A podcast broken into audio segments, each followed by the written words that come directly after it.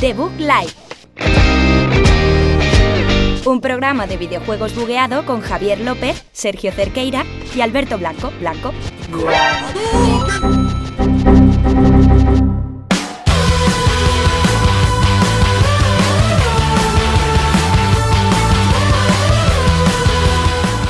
A todos, bienvenidos una temporada más, la número 5 aquí a Debug Live. Eh, yo soy Javier López.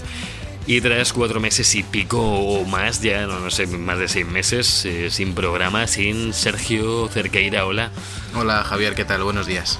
Hola, muy bien. Esta no es nuestra tercera prueba, es, es la primera, porque, porque ya, ya no lo sabemos. Si Alberto Blanco es el que se ríe por ahí al Aquí fondo. Estoy, aquí estoy. Claro, es que Aquí estamos está. cambiando el, el modus operandi. Operanti de Google Live. Operanti. Y, y- y esto no es tan fácil. ¿Os pensáis que esto es ja, eh, aquí conectar a grabar? No, no, no. Esto, esto es una No, ingeniería. no. Claro, os tengo, que, os tengo que decir a todos los oyentes que ahora no estamos ya grabando desde estudios como tal, sino que estamos desde nuestra casa. Estamos en pijama, podemos estar con el cafetito, Sí. estamos viendo Netflix mientras y bueno, pues Hombre, mucho más viendo fácil. Netflix mientras a lo mejor ya es un poco exagerado. ¿no? Claro. Bueno, bueno, yo tengo, ¿Tú la haciéndolo? del, yo tengo la pantalla del Borderlands 3 puesta ahora. Uf, qué tentación, Ah, ¿eh? Qué, qué en tentación bucle. tiene Javier. La tengo de fondo de, de pantalla de la tele ahora mismo puesta, encendida. Que me he hecho un Warfare, ¿eh? Me he hecho un Warfare y yo estoy por Nada, nada. Bueno, no se notaría mucho mientras hablas, no te preocupes. Javier. Y- dígame. Déjate de is. Volvemos con la energía a tope, aunque sea la tercera vez que grabamos esto. Vamos con las noticias de este primer programa. Tenemos Sí, retrasitos, tenemos Destiny 2, tenemos juegos nuevos, tenemos speedruns de, de, de Miss, tenemos de todo. Todo, Alberto. ¿qué más tenemos en Y- el juego de la semana? Eh, tenemos el Modern Warfare, que le estoy diciendo todo el rato Modern Warfare 2, pero se llama solo Modern Warfare. Eh, no sé si llegaremos al juego de la semana, hemos hecho varios intentos y no llega nunca. Y luego ya después, si eso, habrá mandanguita para ver qué hemos jugado esta... No en todo el verano, porque a lo mejor si, si hablamos de todos estos cuatro meses, pues se acaba pasado mañana el programa, pero aunque sea un poquito el Fifota, eh, lo último que hemos jugado, el Borderlands, pues unas pinceladitas ahí sí que vamos a dar. Y por último los jueguicos que yo creo que no me acuerdo de cómo se hacía, pero lo voy a intentar. Perfecto. Pues yo creo que esa es la receta ideal para empezar ya con el primer programa de la quinta temporada por tercera vez de The Book Life.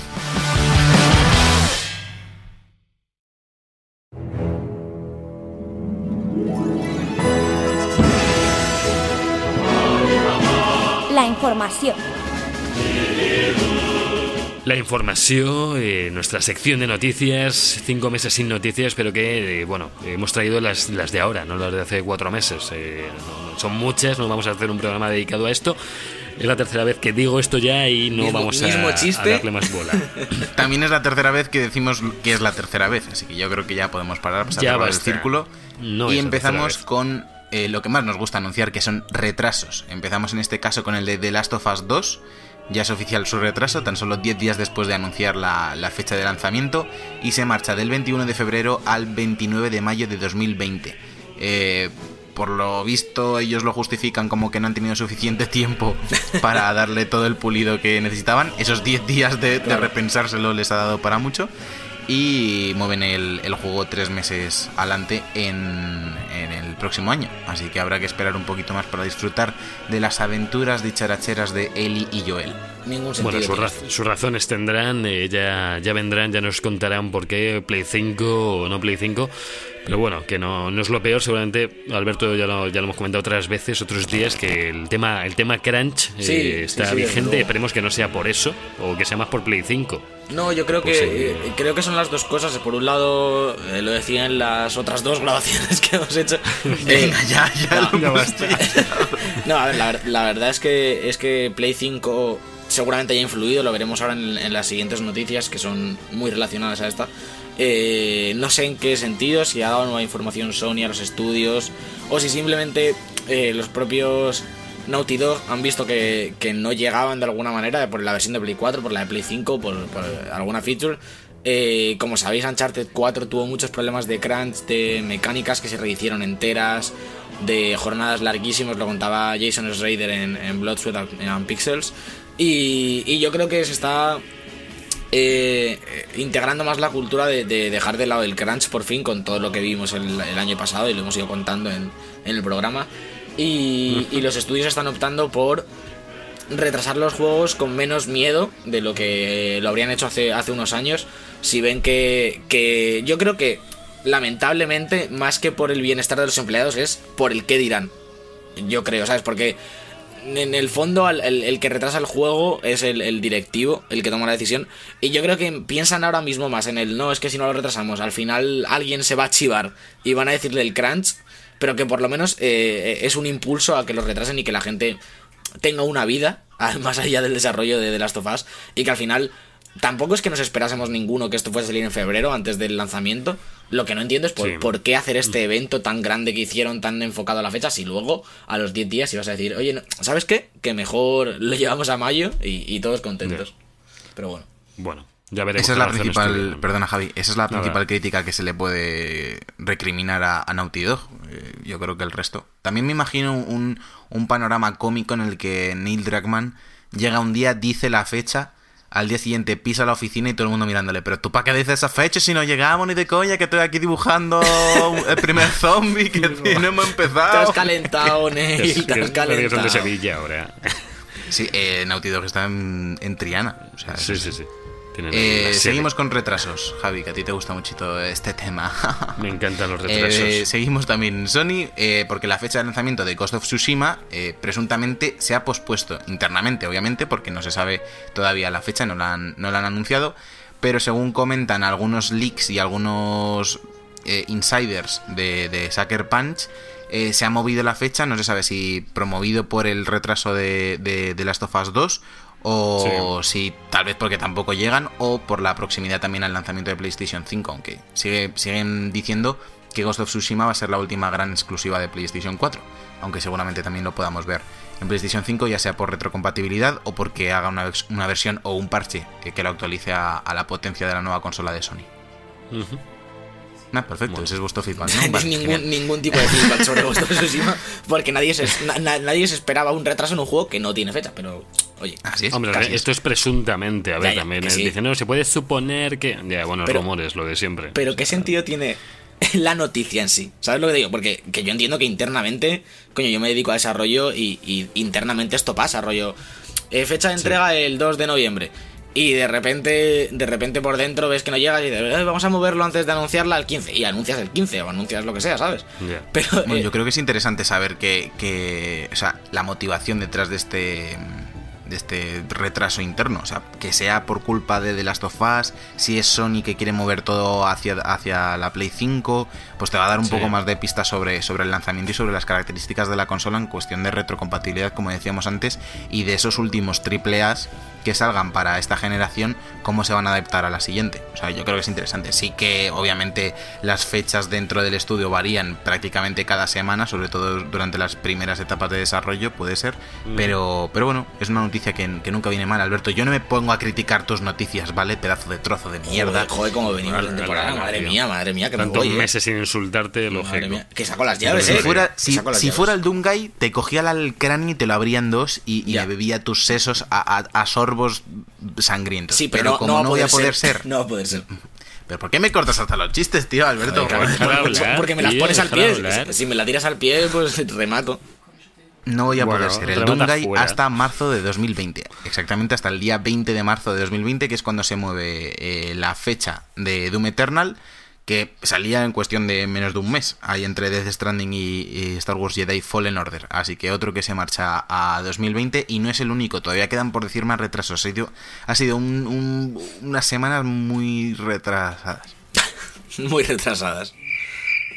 Ah, tampoco hay feedback, ¿no? Genial, Es increíble esto de, no saber si, me vais a interrumpir y estar 20 minutos hablando del Overwatch, como ha pasado en la segunda vez que hemos grabado, o si os vais a callar. Es que antes de repetir esos 20 minutos del Overwatch, me, me pegó un tiro ahora mismo. No, no, por favor, otra vez no. Venga, y acabamos con eh, los últimos retrasos, en este caso en Ubisoft, que mueve las fechas de Watch, Watch 3, ya está oficial, este Watch 3 Legión, Rainbow Six Quarantine y Gods and Monsters, que se marchan al siguiente año fiscal, que recordamos que empieza del 1 de abril de 2020 al 31 de marzo de 2021. Así que aquí sí puede haber retrasos tochos, sobre todo yo, creo, esto creo que en Rainbow Six y Gods and Monsters. Yo, creo que esto ha sido que el señor de Ubisoft que le da a publicar a los juegos, el que su trabajo es lanzar el juego a las 0000 del día. La República se ha cogido seis meses de, baja por, paternidad o algo así y, y no puede darle. Y han dicho, pues mira, movemos todo que este, que este hombre vuelva, que no nos fiamos de nadie más. Y ya está. No, no tiene Quiero nada que introducir ver. el concepto, quiero introducir el concepto vacaciones. Vacaciones. Vacaciones. Vacaciones. Vacaciones ocultas en una En supuesta depresión, eh, lesiones leves y demás. Lesiones leves. Bueno, cambiando de tema, de- tenemos nuevo modo de multijugador de Destiny 2, eh, que bueno, que sacó recientemente en septiembre su última expansión, que ha venido un poquito fof- fofa de contenido, pero bueno, ya Un poquito fofa, un poquito escasa y un poquito sin- hazard. Sin, un poquito hazard, sí. un poco Vinicius no tira puerta bien, pero no pasa nada. Eh, ha Esa ha, sido, esa ha sido gratuita. Esa Javi, la de fofa te la pasaba, la de Vinicius no te la paso. Sí, cierto. ¿Cómo, eh, qué, qué nuevo modo han metido? Pues han metido el modo de juego Momentum Control, que dice que tendremos más, más munición pesada, en mayor cantidad, que nuestras armas harán más daño, podremos capturar zonas más rápido, bueno, eh, más puntos al matar. Y que volveremos muy rápidamente al combate según morimos. Pues mucho, muy, muy rápidamente. Sea, un- sea muy parecido al modo caos, que de hecho ya era un modo muy agresivo. Pero esto es el modo caos, caos, caos, eh, caos, momentum. No sé, eh, dice que te animará a jugar agresivamente para derrotar a otros guardianes y cargar tus melés, granadas y superses. Este es el eslogan con el que viene el, el modo de juego. Pero realmente se, realmente se parece a, a lo visto en Halo, como dicen, o no, no. He, he- he- he- he dejado de. O sea, he intentado no, no eludir al el modo de Halo porque no tiene ningún sentido. Porque el, el- el modo de SWAT, que lo he leído antes en la segunda vez, eh, es, es lo que os he comentado. Funcionaba dando disparos a la cabeza, matabas de un tiro a la cabeza, pero si dabas en cualquier otra parte no le matabas al tío. Entonces había que tener muy buena puntería y jugar como si fueras Lolito, casi. Así que bueno, que. Que no, no tiene nada que ver. Yo estos, estos de 3D juegos, que no son los que estamos hablando las noticias ahora mismo, no sé qué le- a qué Halo han jugado, pero no al Se- bueno. según ellos, al porque- 3. Sí, sí, sí, pues eh, yo le habré metido 600 horas y ya te digo yo que, que ese modo no tiene nada que ver con esto que han metido. A lo mejor lo han querido hilar para que salga en las búsquedas Halo 3, eh, Destiny 2 y eh, no, no, estoy cabreado con eso. Da igual, da igual cuántas veces grabemos que en todas las grabaciones Javi va a dar palos a alguien. Cada, cada vez, Bueno, lo- lo- a mí lo que me gusta es que cada vez es, es distinto. A veces uno distinto. Sí, sí. Claro, es- rotando el objetivo. Entonces, entonces está bien. Seguimos, chicos. Seguimos, Alberto, Vale, vale. seguimos. Vale, pues vamos por fin. A a esta noticia ya, ya os adelanto que no hemos llegado a la anterior vez, así que to- todo, todo va bien. También te digo que vamos como cuatro veces más rápido, porque la Claro. primera noticia Porque- antes ha durado 20 minutos. Porque Estamos está- sintetizando, ¿vale? Claro, los claro, claro. los hacemos todos así, no lo sabéis, pero todas las cuatro temporadas han sido tres repeticiones y mira, mira lo bien que se ha Claro, sintetizado todo. La primera repetición siempre dura entre 6 y 8 horas. Es como, Claro. es, es como Sí, un maratón vamos. de debug y luego ya vamos acortando. Está bien. es como hacer un comentario de texto. O sea, primero vas a, a Claro. lo obvio y luego ya vas entrando en lo específico. Es como esa gente que, que se subrayaba los apuntes de filosofía y estaba todo subrayado. Está todo amarillo. Claro. Y, es- y es- Y, lo- y y luego con otro subrayador naranja por encima volvían a subrayar. Esos, lo esos yo. locos, ¿no? Y, y así iban dando capas y capas hasta que atravesaban el papel y Claro, estudiaban. claro, efectivamente. Es la, la- la mejor forma de, de evadir responsabilidades.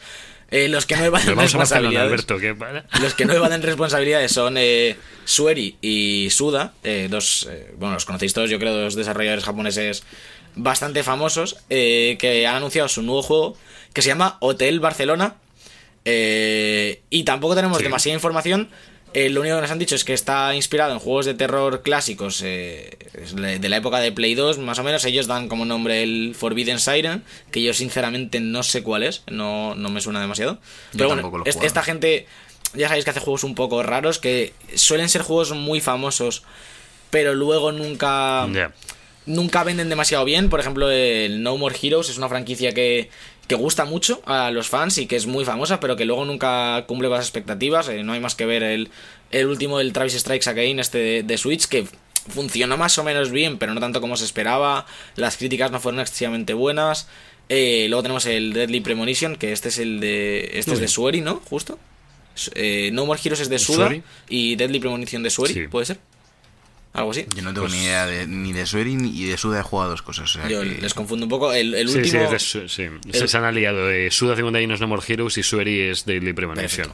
Eh, lo he dicho bien, nadie se lo esperaba, pero lo he dicho bien. Nadie se lo Eh, esperaba. Este nuevo juego estará formado por, por habitaciones, imagino que de hotel, eh, si, si atamos cabos, eh, en que cada, que cada una representa una persona distinta, o un enfoque distinto, o una dimensión distinta. Es decir, cada habitación es distinta, es lo que viene a decir esta gente ahora mismo. Eh, y tampoco sabemos mucho más. A lo mejor llega, se, llega a VR porque se planteó. Se planteó así al principio. Eh, será más cerca de indie que de triple A. Que bueno, viniendo de quien viene tampoco sorprende demasiado. Y bueno, pues un nuevo juego de terror probablemente bastante, bastante raro que saldrá, pues, supongo que 2020, 2021, eh, imagino. Y poquito más que decir sobre esta gente. Yo tampoco soy demasiado fan. Eh, conozco la repercusión que tienen en, obviamente, en el mundo de los videojuegos, pero no, no me parece nada del otro mundo es lo que he visto de sus juegos y, y sinceramente mm, opino que es, que es más la personalidad de, de estos directores y, y el enfoque distinto que dan más que la calidad en sí de los juegos muchas veces, ¿no? Porque pues tampoco es que sea que hagan cosas muy muy mainstream, ¿no? Son como cosas más para, para nichos y, y como experimentales y demás. Así que no sé. De acuerdo. Seguimos con Sergio. Vale, eh, sigo con Mi Maker, el último. Seguimos con Sergio. Acoge la pelota al vuelo. perdón, perdón, sí. Eh, no está- nadie estaba mirando el móvil y, se ha visto sorprendido. Eh, Nada. el siguiente juego es Mi Maker, que es, el es la última sensación entre los streamers de speedrun. Eh, por lo visto, ahora la moda es cogerte, pues eso, el creador de Mis, de la Wii. Tiene que ser el de la Wii. Y por favor, espero que lo hagan todos apuntando con el mando, nada de utilizar las flechitas ni mierdas así. Claro, claro, eso, eso y es trampa. el objetivo, oh, eso es trampísima. Y el objetivo es crear a Matt de Wii Sports. Os acord- nos acordamos Hombre, todos de Matt, hombre, que era el mayor cabrón Hijo de que puta. existe en Era Wii muy Sports. bueno. Ya ves, ya ves, te reventaba raquetazos. Así que ahora es el turno de crearlo, de crear un universo entero de Mats y jugar al Battle Royale con ellos hasta que solo quede uno. Yo y os ese hombre adelanto nos ya, gobernará. os adelanto que yo no quiero vivir en ese mundo. No, es lo más Eh, ¿por cercano qué, a- Alberto? a, Mad Max, ¿Por qué? desde luego. ¿Por qué Mad no Max. Joder, vaya, buena noticia esta. ¿eh? Esta es la típica que, Es la que no cuenta nada. Que no, Esta es la típica que, que te da contenido para hablar durante mucho rato, es profunda, sí. Sí, sí, la, Yo sí. Cambiando- Luego escribo una crónica. Por favor, eh, continúa Javier, sácanos de este pozo en el que estamos metidos, por. Continúo porque Ubisoft nos garantiza que en 2020 habrá por lo menos dos juegos sin anunciar de sus grandes sagas. Así que no creo que sea Watch 2. eh, Assassin's Creed eh, es probable. Watch 3. Watch Watch 3. 3. Watch 3. Watch 4. No, no sé. Watch Eh, 4, ese es el Watch 4. Ya se desveló el retraso de Watch 2 eh, Legion, como ha dicho antes eh, Sergio. Y bueno, pues eh, no sabemos cuáles pueden ser los dos juegos que, que nos van a traer. Lo que sí sabíamos es que las eh, sus Assassins. Assassin's lo he dicho que puede ser y el otro no lo sé. De Rayman quizás, no, no sé. No sé. Es de sus grandes sagas, o sea, más grande que Rayman en Ubisoft, no sé. De- Es Splinter a, Cell. a mí me gustaría un Rayman, no te voy a decir que no, no te voy a mentir. Sí, sí, sí, sí. ¿Splinter Y- Cell lo, lo descartamos? Splinter Cell llevamos Ah, di- buf. diciéndolo to- toda la prensa, yo creo, del videojuego los últimos que- 18 de 3. Lo peor de todo es que el, el último Splinter Cell fue la caña. O sea, después de ese Splinter Cell han dicho, ya hemos llegado al tope de la maestría, yo creo que ya, ya más no se puede, mejor no se puede hacer. Y ahí se han quedado. Así que, A, a Ubisoft le gustan las cosas perdidas. Entonces dedican sus horas a crear nuevas versiones de Wildlands y cosas así, intentando Joder. llegar a ningún lado. Entonces, cuando Por hacen cierto- algo bien es como, bueno, esto lo dejamos aquí y, Y y ya, no, no vamos a empeorarlo ahora que ya hemos llegado. No, no, No, pero pasa lo peor de todo es que Wildlands eh, es me, que, eh, me recuerda, me- o sea, el gameplay y el juego me parece mejor que el Breakpoint, que el último que han sacado. O sea, no sé cómo lo han hecho para que sea peor que el anterior. Eh, no sé, o sea, yo creo que peor no se podía hacer, pero sí se puede, se puede. Breakpoint es la... Yo lo dije, jugué a la demo como una hora y pico con un colega, en esa hora y pico digo, ¿esto, esto qué es, tío? Si es que, si es que es como Metal Gear 5, pero hace 30 años. O sea, no, no, no, mal, mal. La iluminación muy bien, muy bonito, muy muchos, muchos brillos. Pero la IA, la IA era lo más retrasado que, que he visto nunca en un juego, después de, de muchas cosas retrasadas que he visto en juegos. Horrible, horrible. Eso está bien porque además así en la época en la que ha salido ya te lo quitas de encima directamente, que hay muchos juegos y tampoco se puede jugar a todos, pues ya descartas Wildland rápido. No, y- no, no, es que ni gratis. Yo creo que me lo regalaran ahora mismo no podría encontrarle sitio a jugar a ese, ese zurullo en bolsa. Vale, vale, vale, basta, basta. Basta, basta, que nos calentamos y, y viene Ubisoft aquí a nuestras casas y, y nos Bueno, es que nos financian también el programa Ubisoft junto Ah. con Game, son nuestros patrocinadores. Vamos a ir con una noticia mucho menos polémica donde va a caber y es que nuestro amigo, sponsor, eh, compañero de batalla, Sí. eh, yo, Spiderman. yo diría casi, ca- casi familiar nuestro, eh, Lolito Sí. Fernández, o realmente como yo lo leería, Lolito, es como lo escribe. ya, ya, ya, ya, ya. Eh, a partir de ahora eh, ya deja Twitch, eh, otro más que abandona el barco y se va a Facebook Gaming. Eh, le habrán pagado una cantidad ¿no? de billetes totalmente indecente y ha dicho que, que los coge, que le da igual, vamos, imagino que ya le da Pues igual la gente que le vea o que no, porque ya le asegura unos ingresos buenísimos.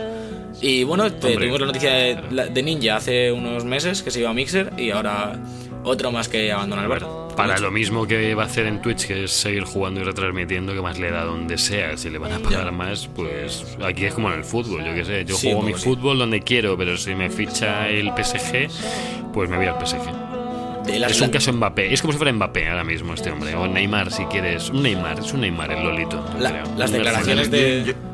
Yo- sí, sí, sí, Perdona, yo, yo creo que no tiene nada que ver, pero bueno, Javi, si quieres aprovechar para colar Bueno. un- otro ataque a otro futbolista, pues. Pero es un símil, es un símil, hombre, es un símil. No, hombre, porque en Mixer no tienes que negar llegar al éxito. O sea, el éxito desde Twitch y desde Mixer puede llegar a ser el mismo. En el PSG no.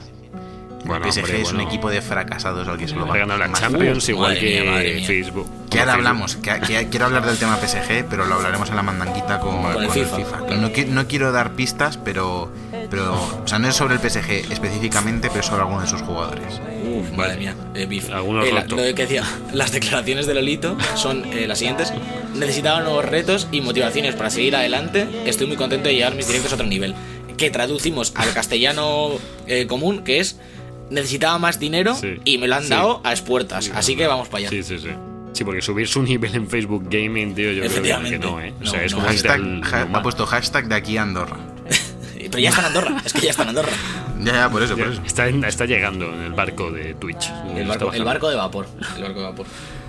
Y ya por último, la última noticia es que ya tenemos una, bueno, una primera comparativa del Red Dead Redemption 2 en consolas y PC, que bueno, eh, estamos viendo que es una maravilla para la vista. Es como, es como un buffet de, de pizza, este, este nuevo, nuevos gráficos de Red Dead Redemption. Yo no tengo nada más que decir, lo he visto un poco en el portátil porque no tengo un PC tocho tocho para verlo y, y, y guay, Es, guay. es O sea, increíble, es increíble. Pero, pero La que ¿para qué necesitas el iluminación. PC tocho para ver el vídeo de la comparativa? Claro, porque tengo es una pantalla 1080, Full HD. ¿no? Sí, pero si ya, si ya so- solo a 1080 se ve, se ve salvaje. Sí, sí. A 1080 es locurote. Es y a 4K ya. Es que además se ve como que todo tiene otras texturas, la, la iluminación está hecha sí. centímetro a centímetro. Bueno, Además, además, Javi, el vídeo está a 1080 como máximo, o sea que no te estás perdiendo nada. Sí, bueno, la el- tele 4K y no sirve de El mucho. tráiler oficial del lanzamiento de PC sí que está en 4K. toma, toma esa, toma, pum. Que os iba a comentar otra cosa. Em, Sí. ¿Por qué las pelis no sacan los trailers en 4K, tío? Ya. En 2019. Es muy Ya. fuerte, ¿eh? Muy Sí. fuerte. A lo mejor. Porque, a ver, sé. por- porque en cines, porque no hay tantos cines que se reproduzcan. Bueno, 4K. ¿Qué cines? ¿Qué está diciendo Javi? En todos los cines se reproducen lo que les dé la gana. A ver si te crees Ya. que lo ponen en 720 en las pelis en los cines. Sería guapísimo. Sí, una- esperaba. pues, tien- tienen unos proyectores, tío, con unos decodificadores y demás que eso le metes el Red Dead Redemption y te lo reproduce en 15 segundos. Madre mía. Que va flying ese, ese proyector. te- Pues a ver si aprenden. los ordenadores. De, a ver si aprenden los cines. ¿De quién? Pues de la industria del videojuego y el entretenimiento. Vale, perfecto. Vale. Gracias, Wow, Javier. eh, por tu buena aportación. forma de- Va. Madre mía. Vamos allá. ¡Otro silencio! ¡Genial! No, no pienso decir nada. No, no- no pienso decir nada. Es que, es que no nos estamos viendo. Espero que estéis haciendo muchos gestos, pero que no no nos estamos viendo. Yo- nos tenemos que empezar a ver. Tienes razón, Javi. yo- yo me he Sí, comprado- Eso nos da un plus. Sí, por favor. Yo me he comprado el Ring Fit y estoy ahora mismo jugando. Al Yo estoy ahora. No queremos saber qué estás haciendo con eso ahora mismo, Alberto, pero bueno. eh, usarlo de hula hoop. lo mejor es que acabemos ya con esta sección que se está un poco atascando en su cierre y nos vayamos a hablar de Modern Warfare. Cada semana en YouTube, el mejor contenido del programa. Como el segundo disco de los DVDs, pero mal.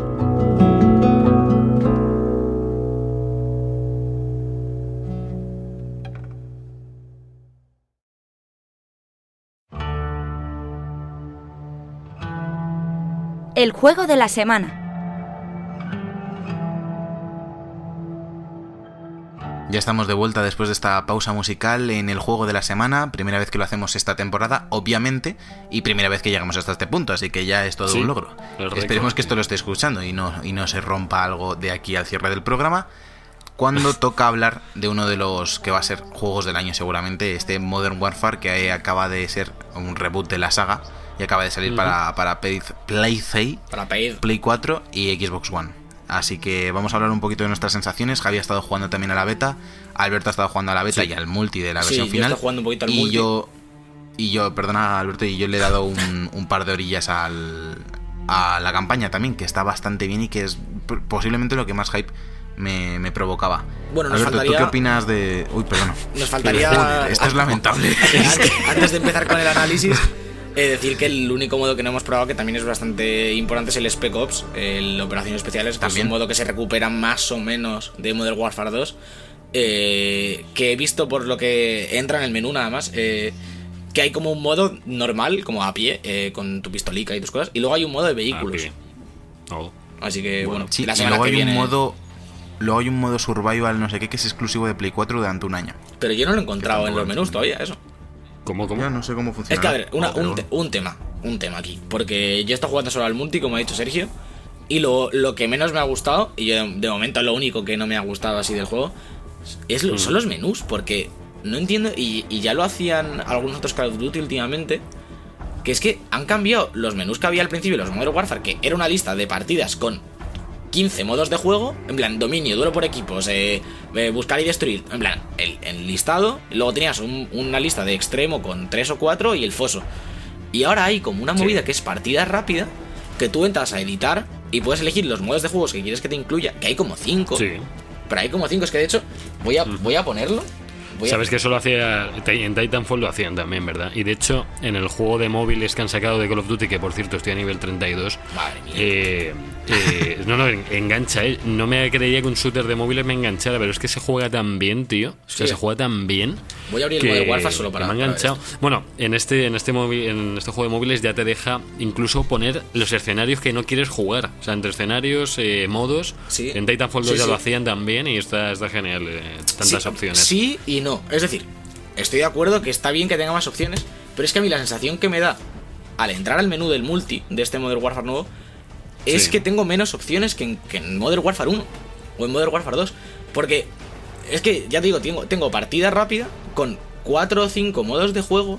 Es que os los voy a, os Sí. lo voy a leer en cuanto entre. Mira, Porque partida rápida. mapas, mapas había como 30, ¿había oído? ¿O Eh, yo he visto inventando? 4 o 5 de momento, pero vamos. Hay Pero- más seguro. No sé, sí, sí, es que no se pueden ver como tal. Pero partida rápida, ¿vale? Entro a partida rápida. Sí. En plan, le puedes dar y ya entras a buscar partidas. O le das al filtro. Y en filtro están Sí. en normales, duelo por equipos, ataque cibernético, dominio, buscar y destruir y cuartel general. Ya está. Vale. Y luego, fuera de esa partida rápida, tienes guerra terrestre, tiroteo, que es en plan eh, de equipos pequeños, ataque cibernético aparte, y contra todos, y Sí. reglas tácticas. Pero es que no hay, no hay un baja confirmada, por ejemplo. No sé, me faltan, raro, me ¿no? faltan como sí. muchos modos de juego aquí. Y de hecho, ayer Extraño. había menos. Con la actualización de esta mañana, ahí ahora hay, está el contra todos, por ejemplo. ver, Pero eso, pero eso no puede ser, o sea, eso tiene que ser algún problema de- o de actualización o de la lista de partidas o algo así, porque baja confirmada yo lo he jugado. Claro, pero es que no está. Sí, sí, es que sí. ahora mismo no está. No sé si es que eh, es- van a ir ojo. rotando modos de alguna manera. Que a lo mejor rotan modos. ¿Sabes? Porque lo, lo único que puedes cambiar es luego por extremo, pero son lo mismo, en plan, lo mismo, pero en Mm, extremo, con, el, lava- con el fuego amigo y toda la pesca. Es que me parece súper raro. desactivado. Sí, pero es muy raro, tío. No sé. Por cierto, ¿habéis probado el Guerra Cibernética? Es brutal. No, todavía no. Es No. como un buscar y destruir, pero que puede reanimar compañeros durante la propia ronda. Hostia, No, qué mira, Entonces hay situaciones que te quedas uno contra uno, entonces tienes que decir si vas a jugar más ofensivo para buscar al último integrante del, del equipo contrario y cargártelo, o si quieres revivir a un compañero para que te apoye, pero claro, él también puede tener la oportunidad de revivir a uno o incluso a dos en lo que tú tardas. Uf. Así que está bastante guay Eso el, mola, el modo, le tenemos que dar. Mira, el modo Mm. supervivencia está dentro del cooperativo. Porque en el menú principal está campaña multi y cooperativo. Y en cooperativo es donde tienes Sí. eh, partida rápida que es, pues eso, para misiones aleatorias, imagino. Es supervivencia. Y operaciones especiales clásicas que si entras aquí, eh, en principio deberías tener... es- Está distinto que ayer esto, ¿eh? En plan, han cambiado, han cambiado cosas. ¿Estarán, estarán editando cosillas? No, Eh, no lo sé. Es un poco raro. Por ayer tenía Bueno. como más opciones partida privada. No sé, lo han metido como online ni antes estaba como local, Bueno. no lo sé. Igualmente, dentro de dos semanas, pues a lo mejor pues hablaréis un poquito más sobre toda la campaña, que yo creo que lo habréis acabado. ca- Bueno, no sé si lo habréis acabado. Son 6-7 horas, había oído que era la campaña. No es muy larga, seguro que es intensa como la de todos los Call of Duty. Y, y, bueno, Sergio, lo poco que ha jugado, me gustaría oírle. Me gustaría oír que sus impresiones sobre lo, las primeras horas. Sí, yo he estado jugando un par de horas, perdona Javi, eh, Sí, sí. eh, he estado jugando un par de horas eh, antes de empezar el podcast para, para poder tam- tener también un poco de visión sobre ese modo de juego que es lo más alejado a lo que habíamos probado ya en la beta. Y lo cierto Ajá. es que me gusta muchísimo desde el primer momento, bueno, huele, o sea, huele a Modern Warfare de los clasicotes, Sí, obviamente. de- sobre luego. todo de COD 4 tiene muchas cosas que, que huele un montón y, y es genial el poder revivirlo con la interfaz nueva, gráficos renovados, el motor gráfico nuevo funciona súper bien. Eh, eh, trae de nuevo nuevos personajes, lo actualiza al siglo, o sea, bueno, más que al siglo XXI, lo actualiza a, estos años, un poquito más que a lo que pasaba antes, aunque sigue siendo la historia de rusos, armas químicas y demás. Por cierto, Sergio, un momento. Es un, eh, al final es remake la historia, son mismos No, no, personajes, no, no, pero. Es, es una historia completamente nueva, con personajes nuevos y además Vale. lo que pasa es que tienes, a, por ejemplo, a Price, que, Claro, era la que portada del juego, por ahí. que estaría feo que no saliese. Sí. O sea, Eh, reboot entonces podría ser un reboot con los mismos Sí, sí, es un reboot de la franquicia, Vale, vale, tanto, reboot. tanto el multi Vale. como todo. O sea, Vale, vale, eso quiero saber. Me sí. gusta mucho que eh, estoy trasteando por el menú y le he dado a la campaña y lo primero que sale es un aviso de contenido para adultos como el Modern Warfare 2 que me, ha hecho gracia, tío. El, Sí, bueno, en, en el Modern Warfare 2 te daba a elegir si querías esa misión o no, Ya. la misión No, de, no, nada de ruso. Aquí simplemente es porque hay escenas bastante agresivas que mucha gente juega al, al multi de Call of Duty y no toca la campaña y no, y no ve ese tipo de escenas porque obviamente jugar en, algo competitivo como puede ser también un Counter-Strike y demás, pues mm, no hay una sensibilidad eh, con los enemigos, por así decirlo. Se ve casi como un juego, como si fuera un deporte de hay que abatir al resto a ver quién tiene más puntería. Sin embargo, en la campaña sí hay escenas bastante duras porque uno de los principales hilos narrativos es la lucha contra el terrorismo aquí en Europa. Eh, Sí. Yo, bueno, ya lo hemos visto todos en los trailers, pero ha habido algún par de escenas que son bastante impactantes que, que habíamos visto en los trailers y que me ha sorprendido que están muy pronto en la campaña. No sé todavía con qué me van a sorprender eh, de cara a la, a la última fase. Bueno, llevo dos horas de campaña, pero de cara a, ese, a esos últimos dos tercios de la campaña, con qué, con qué van a sorprender porque empieza súper fuerte, súper bien de ritmo un montón de variedad de armas, un montón de armas que ya conocemos y que tenemos eh, por ahí. También me gustan algunas mecánicas que tiene eh, de infiltración, por así decirlo, de, de, unirte a la ¿no? masa en algún... pues, Más que sigilo, es que es en un poblado en el que no puedes llamar la atención, en, como un, un poblado de Oriente Medio en el que no puedes llamar la atención, entonces tienes que hacer algunas eh, acciones que realizan la, la gente que está por allí para, para no llamar la atención. Luego también tiene alguna mecánica que es interesante, por ejemplo en el mapa podemos recoger miras e incluso silenciadores, Eh, porque hay algunos sí. coches que tienen piezas rotas y puedes coger un- uno de los filtros del aceite y ahí improvisar un, un silenciador. Está bastante bien. Lo que llevo jugado me ha, me ha gustado bastante. Eh, la dificultad bastante bien, lo estoy jugando en curtido, todavía no, no me he metido en veterano porque este primer pase lo quiero disfrutar tranquilamente. Más ca- más Mejor, mejor, sí. Eh, luego este, bueno, seguramente sea un juego al que vaya por el, a por el platino porque me suele pasar con este tipo de juegos, ya me pasó con COD 4 que luego ya haces una segunda pasada en veterano a por coleccionables y demás. Y eso es algo que quería comentar porque de momento no he visto ningún coleccionable. Bien, me ha llamado gracias. la atención que no, que no haya.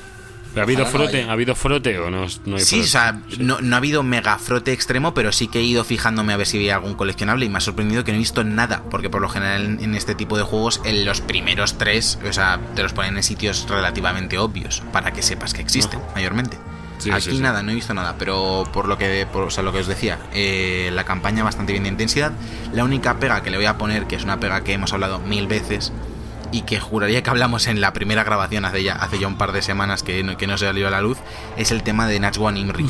Eh, Ah, sí, sí, lo he leído por ahí. Conocemos a Najwan Imri, sí, es actriz, eh, sale en La Casa Sí. de Papel, Vis a Vis, está un poco de moda ahora con, con el éxito que han tenido estas series estas últimas temporadas Sí. y han decidido meterla eh, en, en la versión castellana del juego, doblando ¿Y qué a uno de los personajes principales. Mola, mola, El- eh, lo hace guay. El problema que tiene es que no se pega al personaje para nada. O sea, Nada. Nat Imri es una actriz que a mí me gusta bastante de, Sí, pues, de algunas pelis que ha hecho como Abre los Ojos y demás.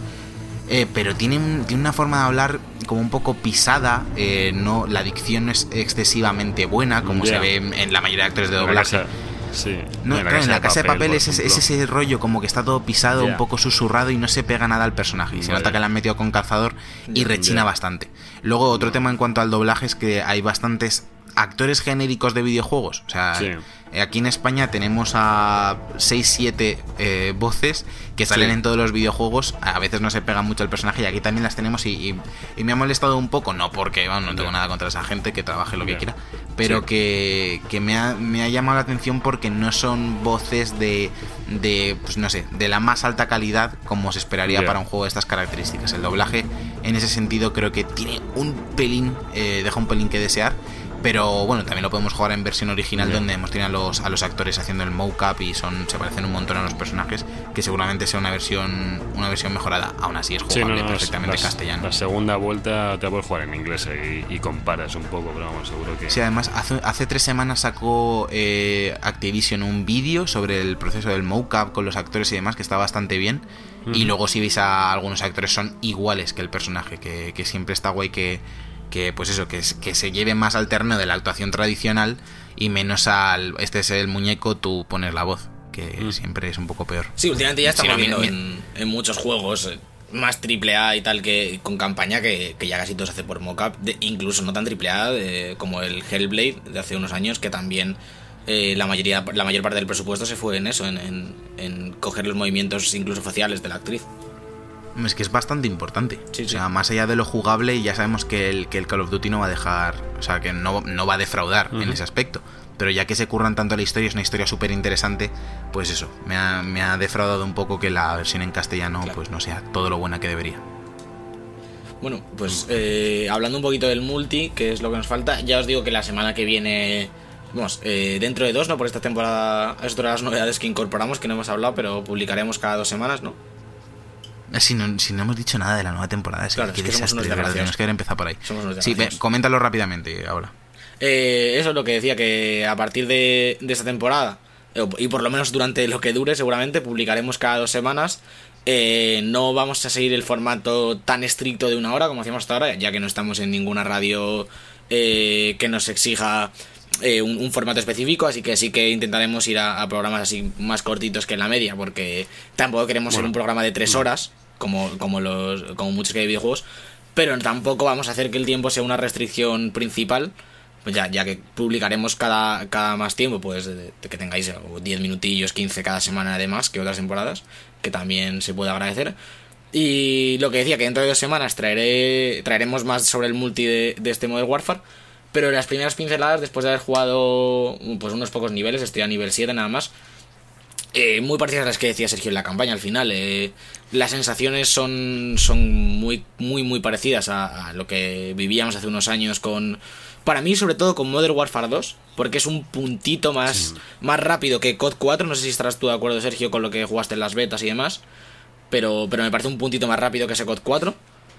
Sí, Eh, sí, hombre. algunas cosillas en tema de Sí, sí, movilidad y él sube un poquito el ritmo, pero Hombre. tampoco, o sea, que sí, que es esa, es esa línea de Modern Warfare clásico de, Claro. en cuestión de ritmo. Sí, Sobre pero el todo- COD 4 es bastante. Bueno, el Modern Warfare 1 es bastante lento. Yo que lo jugué Eso hace poco es. el remaster, tío, me resultaba demasiado lento. Eh, es una mezcla entre el 1 y el 2, yo creo. Es Sí, el, el- sí, este sí. último. Es un poquito punto justo. Punto Ma- justo para no ir corriendo a todos lados, pero que no hay que estar quieto. Claro, No es un poquito me- más rápido que ese COD 4, sobre todo en temas de gameplay, en mi opinión. Eh, Sí. Las armas tienen un puntito menos de impacto que las que tenían en COD 4, eh, también siguiendo la línea de ese Modern Warfare 2, que son armas un poquito más rápidas, más... Eh, pues eso, mata- matas muy rápido, eh, con la- lo que decíamos también incluso en la beta. Eh, cuando pillas la primera arma en la primera clase predeterminada, que es una fama, esa ráfaga, si no recuerdo mal, eh, casi siempre matas de una ráfaga, dos máximo, eh, a diferencia de los últimos Call of Duty.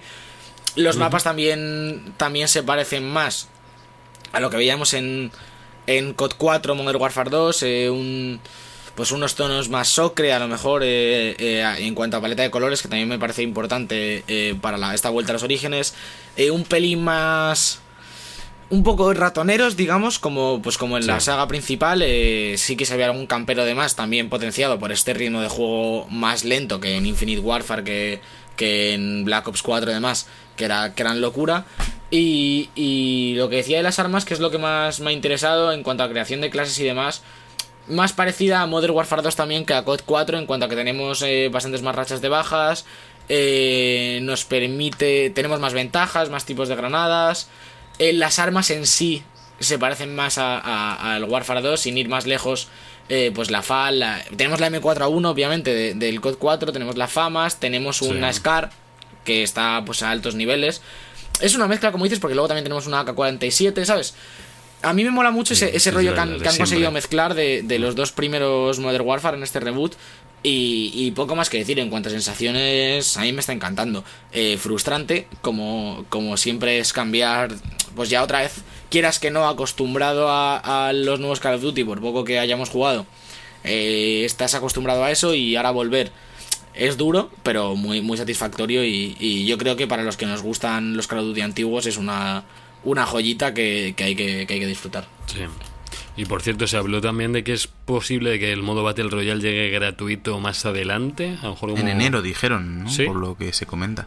Sí, no, o sea, no se, ha, no se ha dado nada oficial, eh, son todos rumores, por lo visto. Pero, pero todo apunta a que en enero van a sacar un Battle Royale de Call of Duty. Espero que con esta línea gráfica y demás. Eh, Sí, sí, sí. Pues eso, eh, gratis, free to play.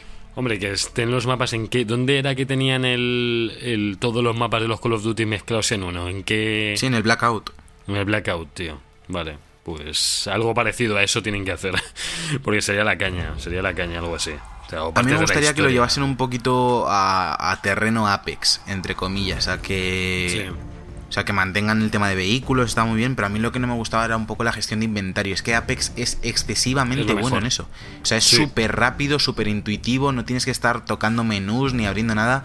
Y Alberto y yo Mm. jugamos un poco a Blackout y lo cierto es que llegabas, había chorro mil accesorios para distintas armas, no te indicaba nada si lo podías coger o no. Luego había como... em, eh, la- las bebidas estas de los zombies, Sí. ¿no? Estaban por ahí también, Mm. como que podías tomarte subir las ventajas. Por cierto, Era excesivamente lioso. En el juego de móviles, este último, me, me he metido tres veces al Battle Royale. He ganado las tres partidas yendo a un equipo, no sé cómo, las tres que he metido. Pero es que te, tiene una cosa muy buena que es de, al arma que lleves, directamente tocas eh, la caja de suministros o el tío que acabas de matar y te incorpora directamente al arma todo lo que pueda ponerle. La munición, bueno. accesorios, eso como es móvil, como no te puedes poner ahí a hacer inventario, que también lo tiene, pero te coge todo automáticamente y eso debería hacer el, el de consola también, vamos, algo así. Sí, sí. Así que bueno. Y el modo último... Una el- cosita, una sí, cosita sí, sí. Javi. Eh, antes de pasar, que creo que quieres pasar al tema de operaciones especiales, ¿no? Sí, O- iba a pasar ahí, sí. Antes, antes de eso, comentar un último detalle sobre la campaña. Me ha gustado muchísimo los guiños que tiene sutiles a los originales. En tema de sonido, por ejemplo, el sonido de ponerte las gafas de visión nocturna. Hay un par de Sí. efectos de sonido también que se parecen un montón a los de Call of Duty 4. Y luego también en el tema de las citas, cuando mueres, eh, pantalla rojo, la típica cita sobre la guerra y demás, que está, está muy guay. O sea, recupera un poco también la esencia en ese sentido y es un guiño para los que hemos jugado los anteriores y que realmente representa que, que por primera vez en mucho tiempo, al menos desde mi punto de vista, Infinity War, Activision y en general la franquicia ha escuchado a los fans. O sea, queríamos un cambio en el motor gráfico, se estaba quedando Sí. muy antiguo el anterior, queríamos bajar un poquito el ritmo y qué mejor forma de hacerlo que recuperando recuperando esta, esta saga como es Modern Warfare, con un reboot, recuperando personajes y cambiando pues algunas cosillas que había que cambiar para actualizarlo a 2019, así que en, en general muy bien. Sí, desde luego. Genial, entonces. Y por último, o sea, sí que querías comentar Sí. el tema de las Sí, sí, el operaciones tema de las No las hemos jugado, o sea, Alberto, yo creo que tú tampoco, Eh, ¿no? No, yo ¿Sabéis si tampoco. tienen opciones local y Sí. online? Sí, sí, eso Vale, lo estaba vale, mirando yo vale. justo ahora en los menús, eh, como os decía. Y sí que eh, yo creo, eh, a lo mejor es que entré allí el, el día que salió a las 12 y, y estaba muy sobado, pero creo que han cambiado el menú entero del cooperativo. En plan, antes como que salían directamente las operaciones y ya sale Sí. en plan como un menú del Sí, sí. online normal, no sé, un poco raro. ¿Hay pantalla partida? Eh, creo que sí, en plan partida privada. eh, Claro, eso- eso partida decía, local. en eso plan, decía. Crear partida local. Claro. Eh, imagino que sí, pues si no, no tiene sentido. guay, guay. Eso he estado siempre en todos los Call of Duty y jugar de operaciones especiales con un colega al lado es lo que molaba, de hecho. O sea, es, es Sí, lo sí, guay. puede, Estabas ahí para contar los Juggernaut cuando sonaba esa música, tío, que cambiaba la música y te venía el Juggernaut corriendo por detrás, tú tumbado con la barreta ahí dándole cholazos con el destruye tanques, tío, y no había forma. Eh, vamos, yo es que lo tengo muy metido en la piel, esa, esa musiquita, ese cambio de ritmo que hay cuando te venía un Juggernaut. Lo mejor de este Call of Duty es que, eh, aparte de tener todo lo que le pedíamos, no se queda corto en ningún aspecto. O sea, tiene el una campaña rica, que era lo que queríamos. Recordamos que venimos de un Call of Duty sin campaña. Sí, porque decían sí. que querían dedicar más tiempo al Battle Royale y demás. Mm, pues- Seguramente tenga Battle Royale en enero. Que Sí. a mí me parece perfecto que a mitad de, de año saquen el Battle Royale, encima si- siendo free to play, e incorporando Sí. a jugadores que no tengan el juego y demás. Ha- Habrá rebajas y seguramente contenido especial para los que ya lo tengamos. Luego multijugador, que es lo que pedíamos. eh, luego hablaremos, bueno, ya hemos hablado, pero luego veremos cómo funciona el tema de los modos de juego y eso que, que a Alberto no le salen, no sé si saldrán, no sabemos cómo va No sé. la lista de partidas. Yo, yo imagino que irán lo- actualizando de alguna manera. Sí, y luego la luego el modo supervivencia y las operaciones especiales. Que, o sea, de lo que se te ocurre al pensar en un Call of Duty, tiene todo lo que le puedes pedir. Eh, también es un poco una pena que los jugadores de PC y Xbox no puedan disfrutar de ese modo supervivencia hasta el año que viene. Es muchísimo tiempo para una exclusividad. Y a mí- yo lo, lo único que le pediría, aparte de, de todo, lo, todo lo que ya nos ha dado, es que lo prolonguen en el tiempo. O sea, me parece un juego que puede tener una vida útil muchísimo mayor que un año, como suelen ser los Call of Duty. Y aparte yo creo que sería un buen momento para decir, oye, vamos a seguir un, un cierto tiempo con este, eh, dándole contenido, eh, nuevos mapas, nuevos modos de juego y demás. Y luego ya eh, renovar a los equipos que están desarrollando los nuevos juegos, darles un poquito más de tiempo y que se vuelva a equilibrar la balanza de calidad entre, entre las tres desarrolladoras que van alternando cada año. Por cierto, otra cosilla que quiero comentar del juego de móviles, ya que es el día del Modern Warfare y que está todo pues bastante hilado, es que están metiendo cada muy poco tiempo, están metiendo un montón de eventos y con cada evento como o sin más te meten mapas antiguos de los Call of Duty que ya hemos jugado todos. O sea, todos los mapas que estoy jugando los había jugado ya en algún Call of Duty, tío. Me Sí, sí, parece no, todos los mapas de- genial. móvil son de, de Call of Duty antiguos. Que está, Claro, claro, me o sea, flipó eso, me mm, parece un sí. detallazo. el- cuando la primera partida en Firing Range y demás es como, Dios, por fin. Sí, sí, sí, A ver tal si, a ver si. Yo lo que haría es, aparte de tener mapas nuevos y demás, deberían de, de idear algún modo de solamente actualizando shaders y paleta de colores y demás, que pudieran mantener mapas Sí, de un Call of Duty claro. a otro, porque se echa muchísimo de menos que no estén los mapas míticos. O sea, Bueno, en este ahora- Call of Duty necesitamos un terminal. O sea, Claro, es que lo está pidiendo a gritos. Acuérdate, de Modern Warfare sí. 2, uno de los paquetes de DLC eran mapas del COD 4.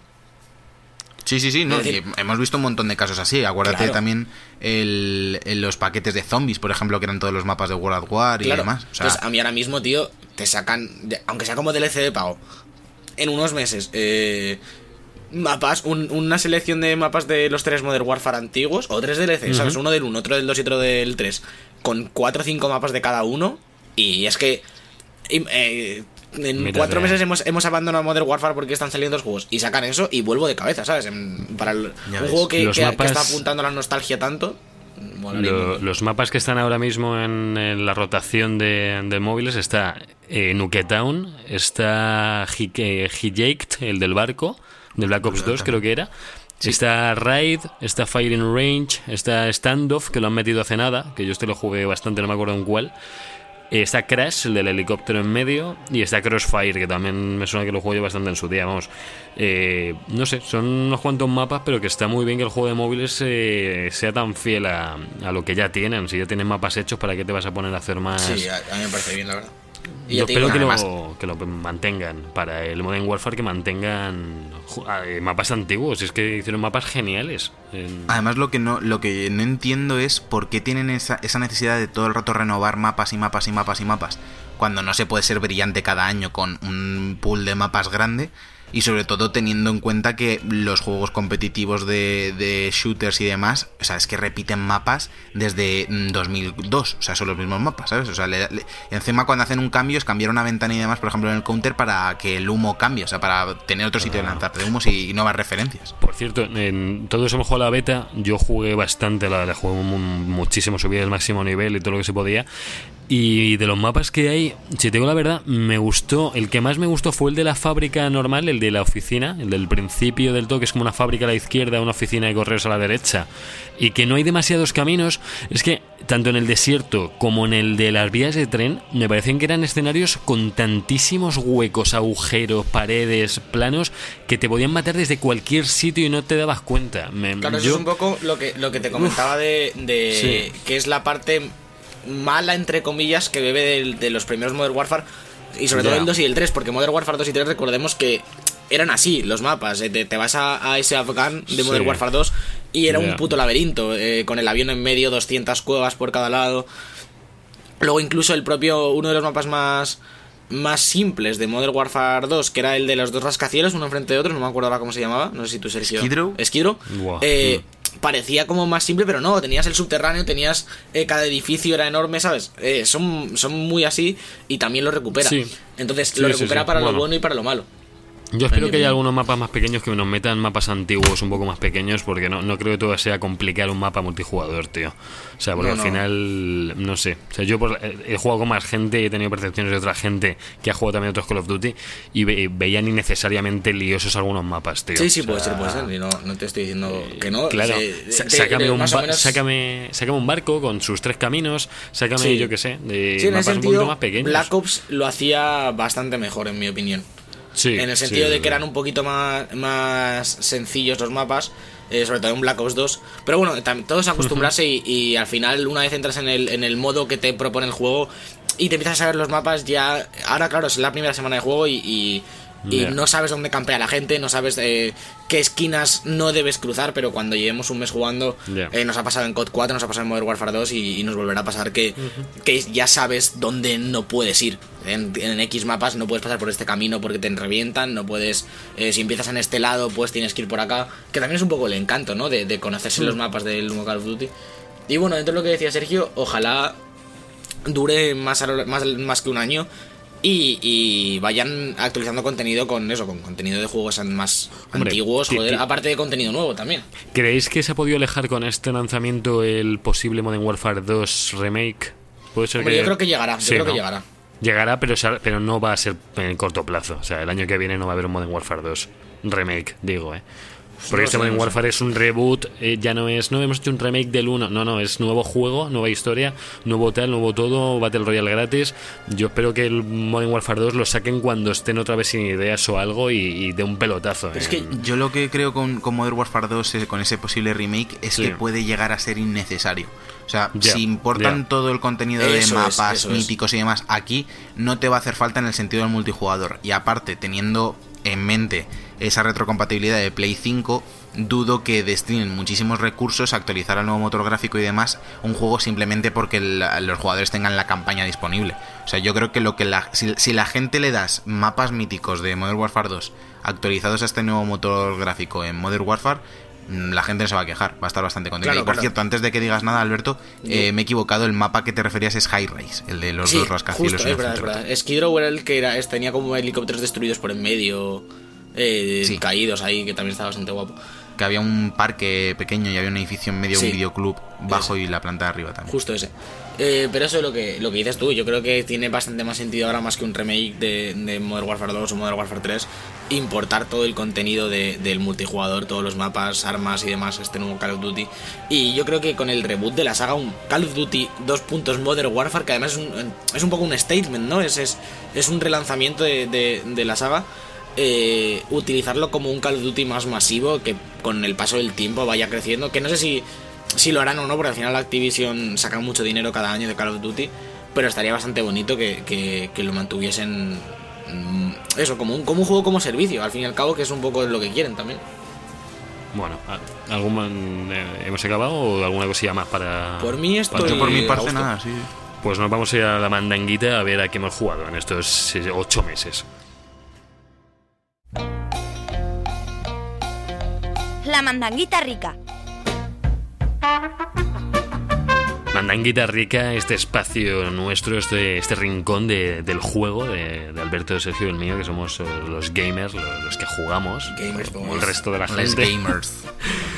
Y bueno, que han sido muchos meses sin hablar con vosotros y hemos jugado muchas cosas. No vamos a contaros todas las cosas que hemos jugado porque tampoco han sido tantas, pero sí vamos a profundizar un poquillo en las que más nos han gustado y en las que más eh, han dado el pelotazo desde, yo por lo menos desde septiembre, que eh, son los dos juegos que más voy a contar ahora.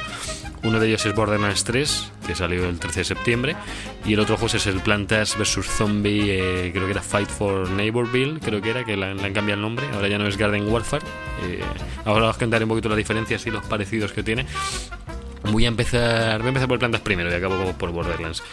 Eh, En este nuevo Plantas eh, tenemos un nuevo motor mejorado, han, bueno, mejorado, han puesto el Frostbite que no estaba en los anteriores todavía y se ve espectacular. El juego es, es un juego que tiene un estilo cartoon, que es así bonito, pero es que se ve increíble, se ve increíble. La, se ve la física es mejor incluso todavía, no hay frote con los personajes, ya en el 2 no lo había. La diferencia en este juego es que eh, ya lo hablamos un poquito, creo, en el, la primera in- en el primer intento de podcast. Y es que ya no hay sobres, ya no hay sobres de personaje. Antes había un montón de estilos de sobres, de plantas, de zombies, de accesorios, de tal. Y en este se lo han cargado, se han cargado lo de los sobres. Ahora hay una máquina, una especie como de máquina de cápsulas que te lanza, que cuando metes 30.000 monedas, pues te lanza una cápsula con una cosa aleatoria de, de accesorios. Em, tanto de cualquier parte del personaje, de planta o de zombie, de cualquier personaje. Y luego tienen metido también una especie de texto que puedes, eh, que no lo escribes a mano, sino que hay frases predeterminadas, pues como hola, adiós, gracias, a defender, atacar, eh, cualquier, incluso alguna frase muy absurda, que también las puedes poner en cualquier momento y que bueno, para hablar con los guiris de, oye, revivirme, lo que sea, te lo pone. En, en este nuevo planta se han añadido tres personajes por eh, facción. Tres plantas nuevas y tres zombies nuevos. Lo que ha dejado al final que sean 20 personajes, 10 en cada lado. Sí, son 20 personajes. eh, sabréis que en el 1 y el 2 había altera- alteraciones de los propios personajes. Estaba pues el de fuego, el de hielo, el Sí, sí, sí. eléctrico. En este de momento no hemos visto ningún atisbo de que eso vaya a ocurrir.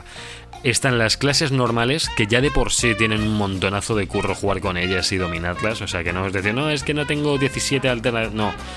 Y al final, pues bueno, no sé si los irán metiendo más adelante en forma de eventos o querrán que el juego se alargue con personajes que vayan metiendo de cualquier forma.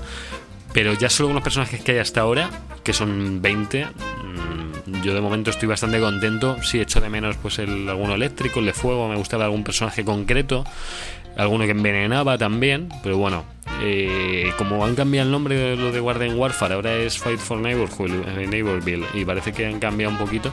Por Dios, os animo a escuchar la canción de la intro del Planta vs Zombie, que es una especie de rap así animado pop, con que, es, que está Uf, hecho. Pinta genial, ¿eh? Por lo que, co- lo que acabas de decir. Es que rapean un poco y luego hay así como una chica cantando más melódico todo. Eh, ya, ya lo pondré, ya lo pondré. No sé si en la descripción de iVoox, no lo creo. Pero buscarlo. tengo una, tengo una pregunta, Javi. Dime, dime. Em, ¿De qué te quejabas el otro día por Twitter? Como que hiciste un retweet a alguien que se estaba quejando de algo del juego. Mm, O sea, ¿cuál es la ¿sabes principal eso? crítica esa que... Sí, la de los personajes. La gente está es quejando todo mucho lo de los personajes, ¿no? Sí. O sea, eso es, eso es lo único que... Por- La única pega, ¿no? Claro, porque en el 2, si juntabas, to- eran 14 personajes, 7 por cada lado. Habían metido 3 respecto al 1, que eran 4. Bueno, eh, había a lo mejor por cada personaje había 11 alternativas. O sea, al final te juntabas con más de 100 personajes en total. Eh, te guste o no, o no vayas a jugar con todos, estaba bien que hubiera esa variación, esa variante. Ahora no está. Ahora tienes los 20 sin más. Ya digo, es mucho, pero yo espero que en, el- que en un futuro metan subclases de los propios personajes, eh, pues como han hecho hasta ahora. O sea, lo que ha hecho el Rainbow Six lo lleva haciendo el Plantas desde el primero. Entonces, a otro nivel, no lógicamente, no nivel Podemos estar hablando de que podemos estar hablando de que eh, Rainbow Six lo ha copiado todo de plantas y Sí. no, val- no vale la pena como juego y está No vale tapando la pena. injustamente a, a Plantas vs Zombies que debería ser la verdadera competición de eSports. De hecho, el Plantas ha sido bastante tapado por, bueno, Borderlands, por el Modern Warfare. que podríamos estar hablando la- incluso ¿De que el LOL, el Overwatch, incluso Sí. el Call of Duty son todo copias de. Plantas vs Zombies y no deberían existir. copias. Vale. Mm, Debería pero con el nombre de plantas en algún sitio. Me o parece que- bien, o me zombies, parece bien. tío. Como Porque es que no, no- reivindicación. no hay justicia hacia el plantas. Bueno, yo creo que el buscador de partidas que tiene el plantas creo que es el más rápido que he jugado nunca desde el primero. No sé si os acordáis de lo rápido que buscaba partida. eh, os hablo de partidas de 24 personas, ¿eh? 12 contra 12, en un juego que no es Call of Bueno, Duty que te encuentra... 12 plantas Bueno, y 12 zombies. No hay personas. Sí, sí. ¿eh? Bueno, y, y guiris. Personas, zombies, plantas, guiris y bueno, un poco de todo. A mí es que nunca me Eh, acabo de enganchar el, a mí el tampoco formato demasiado. del juego. O sea, sé que tú vas comidísimo, Yoye también le tuvimos en Sí. el 2 que le gustó un montón. Le convencí yo. Pero no, no entré como vosotros.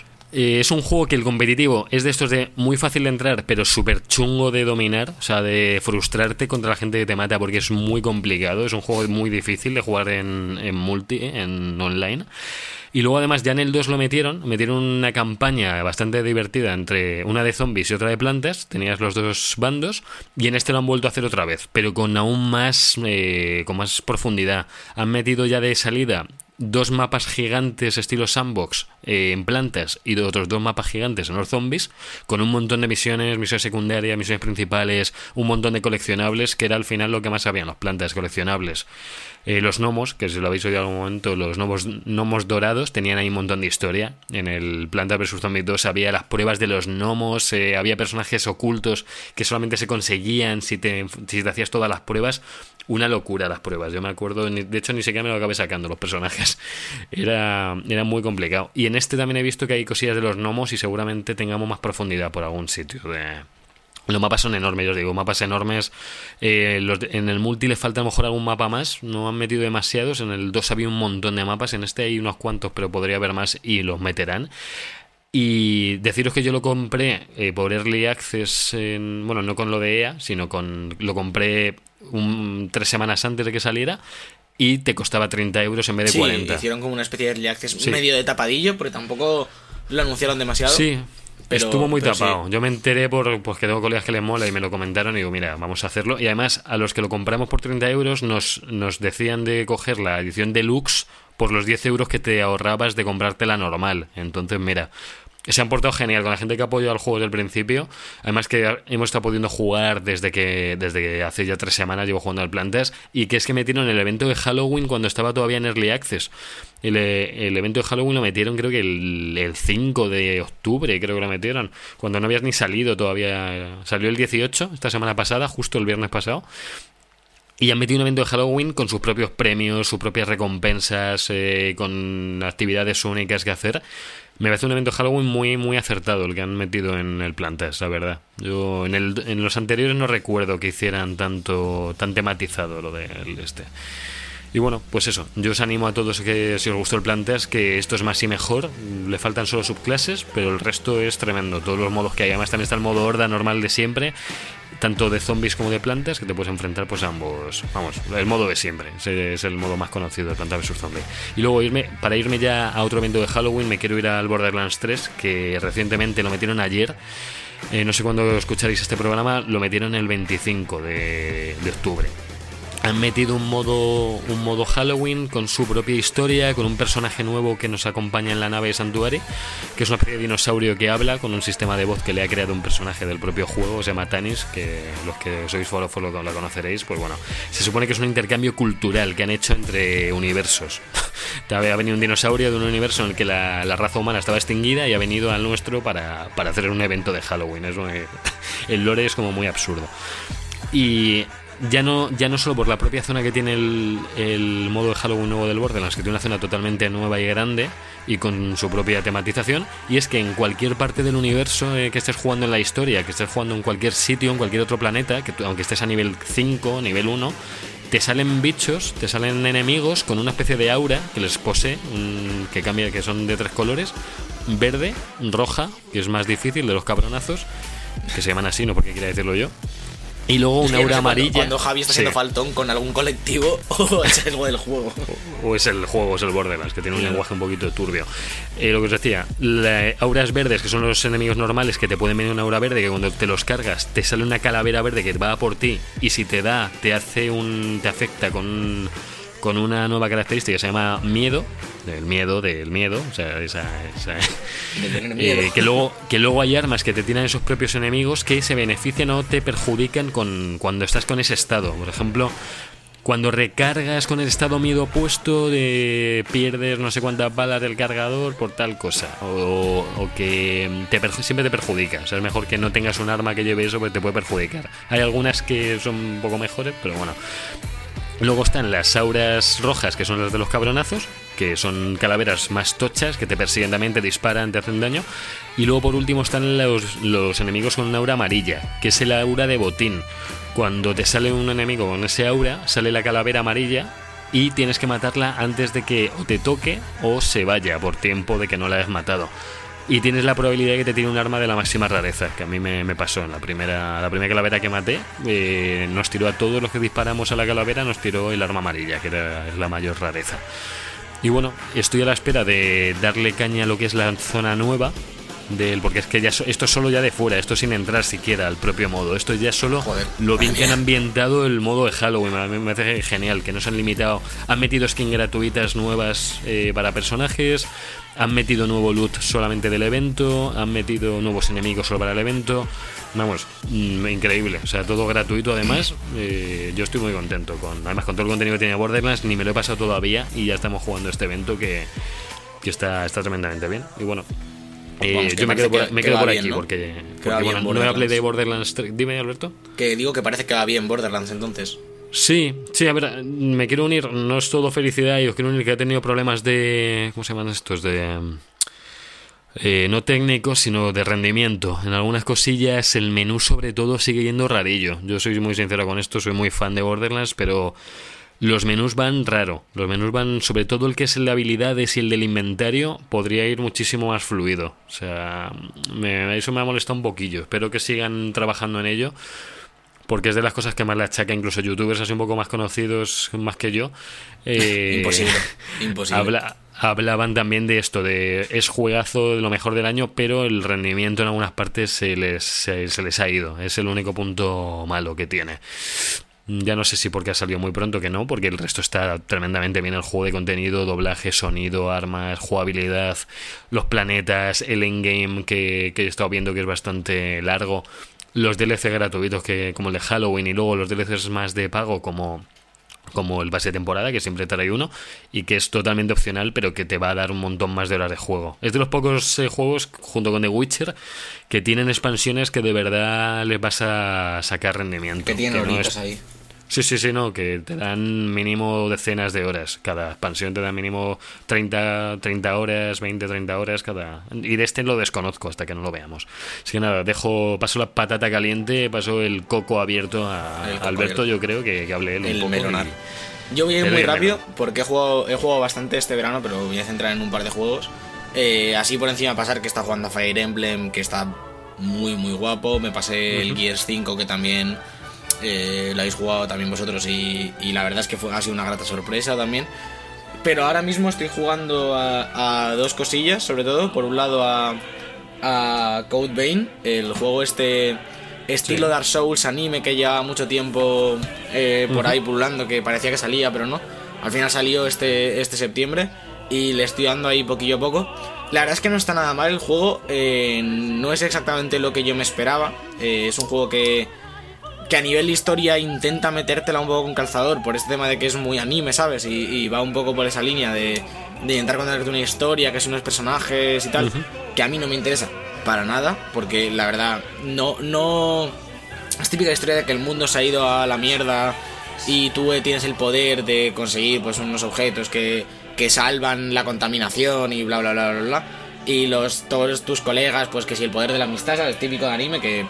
Es que no, no cuenta nada nuevo, es, es, muy placeholder la historia, pero ayer, por ejemplo, me comí una cinemática de 10 minutos que digo, por favor, no me la voy a saltar por, por un poco de respeto al juego, pero.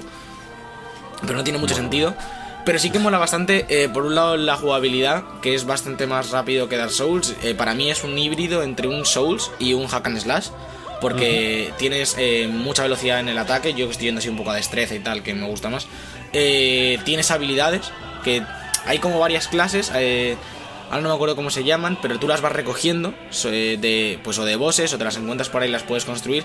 Y cada clase, digamos, que se orienta a, pues que sea magia de veneno, que sea a, ir con sigilo, que sabes, como... Pero muchas, yo ahora mismo a lo mejor tengo 10 y llevo 5 o 6 horas de juego, ¿sabes? Es como eh, equipamiento, tiene mucha parte de RPG ahí en cuanto a las armas y las claves y demás. Y cada clase viene con sus habilidades que puedes ir desbloqueando con, con lo que serían las almas, aquí creo que son como fragmentos de sangre o algo así, parecido, más parecido a Bloodborne quizás. Eh, y cada clase tiene, eh, tiene habilidades, tú te puedes equipar habilidades que, se, que puedes usar en cualquier clase y otras que solo valen para cuando llevas esa en específico. Y hay desde pues algunas que te imbuyen el alma, el arma, perdón, en, fuego o en rayo, en algo muy estilo Dark Souls, hasta subirte el ataque o hasta darle a, la habilidad. Y que te hagas como un teletransporte detrás del enemigo y le metas dos espadazos muy rápido, ¿sabes? Más habilidad de, de hack and slash quizás. Y mola porque es más fácil que Dark Souls en general, por este, porque tienes un rollo más, eso, de, de, de combate más rápido y tal.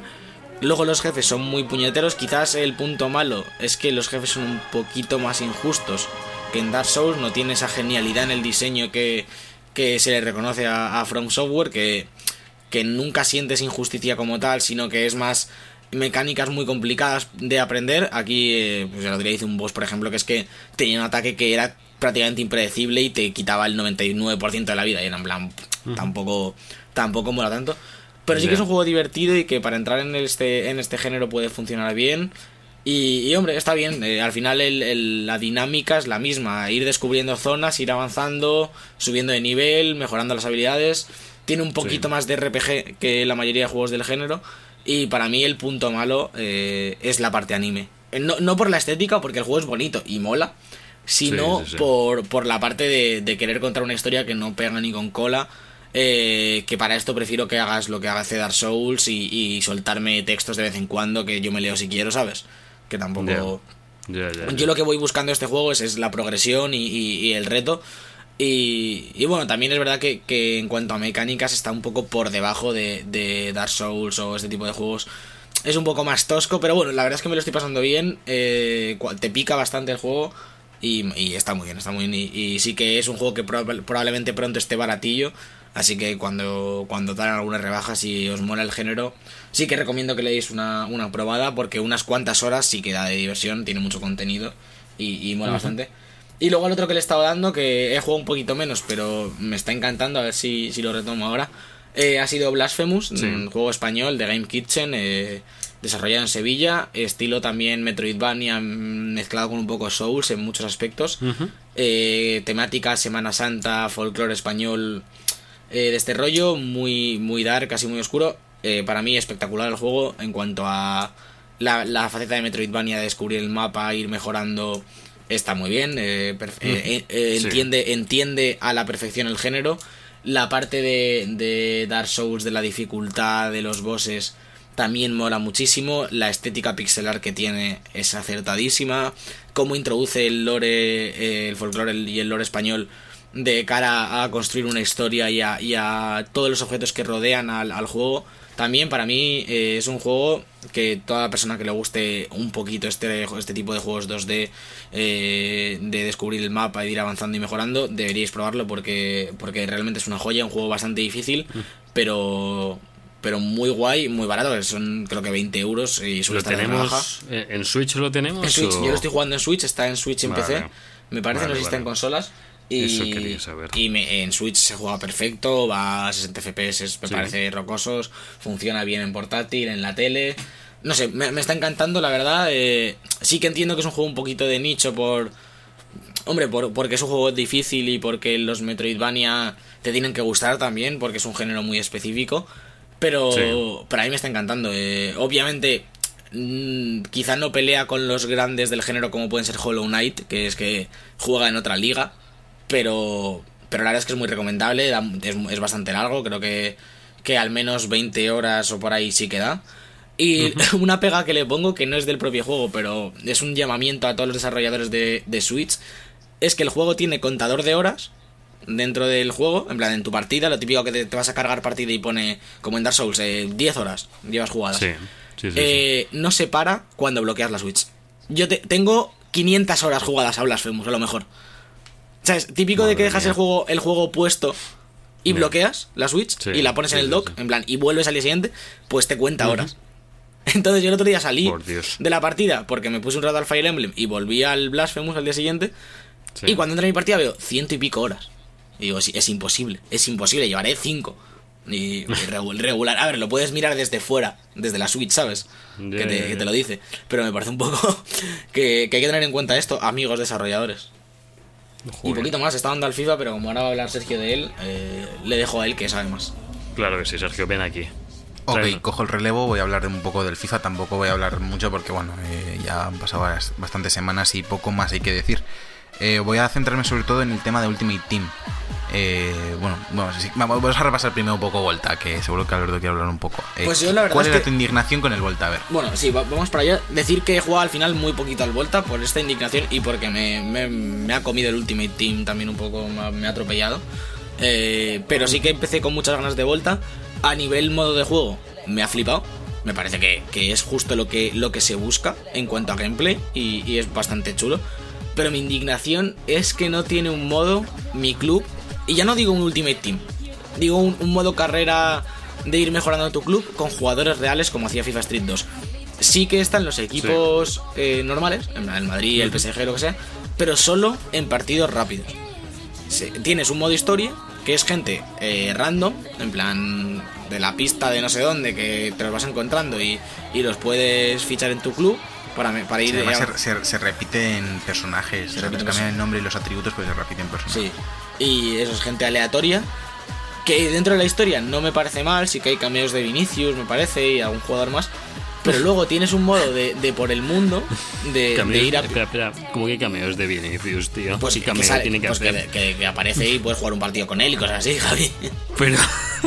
Vinicius. Vinicius es el jugador. Hombre, Vinicius, joder, Vinicius de desborde. O sea, para el vuelta está bien. Claro, vale, vale. Porque como tampoco es mucho de tirar, Vinicius para la vuelta sería muy bueno. Es, es, el que te presenta el Volta. Vinicius es uno de estos jugadores que coge FIFA, que coge FIFA como, como, como insignia de, de ese año. creer, tío. Y es el que. Vamos, eh, eh, cuando coges el primer partido y dices a Vinicius, mete unos. Vamos, te revientas a cualquiera. Con yo creo que FIFA yo últimamente coge a cualquiera para, para, darle importancia al FIFA, porque no sé. No, hombre, los jugadores que coges están bien. Este año las estrellas son Vinicius, eh, Jadon Sancho del Dortmund, que es una de las sensaciones de, del fútbol inglés y alemán.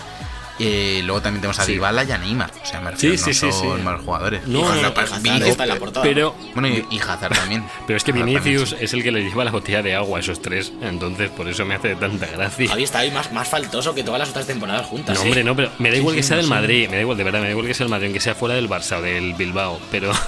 Eh, que pega Vinicius. Es como si me pones al, al Ben Afadi este del Barça a presentarte Volta. Digo, pero que me, si es un chaval de 16 años, tío, que me estás pintando. Si es que pues no un, tiene... un, poco por eso encaja también en, en Volta. No, ¿quién, ¿quién, es Ben Afadi del Barça? Bueno, el, el Ansu Fati. Ese.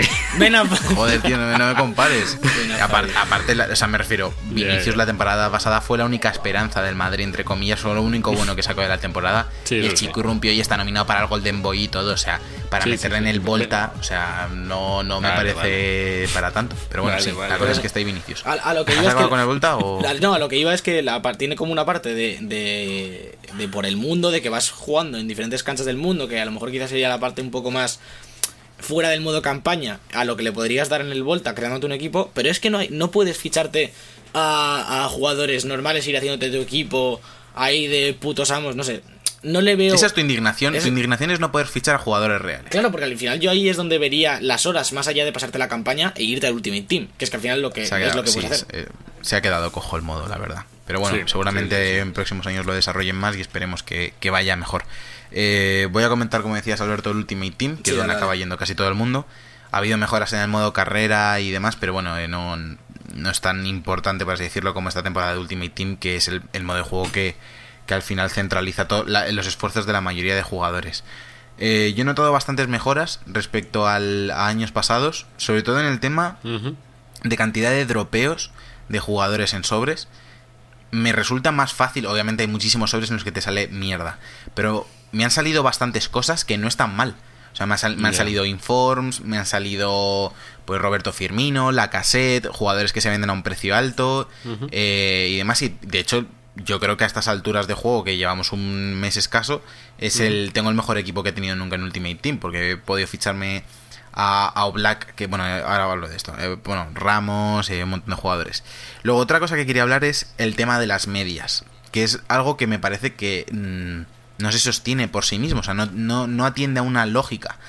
No entiendo, por ejemplo, que el mejor portero del juego sea Ter Stegen cuando tienen más media o Black.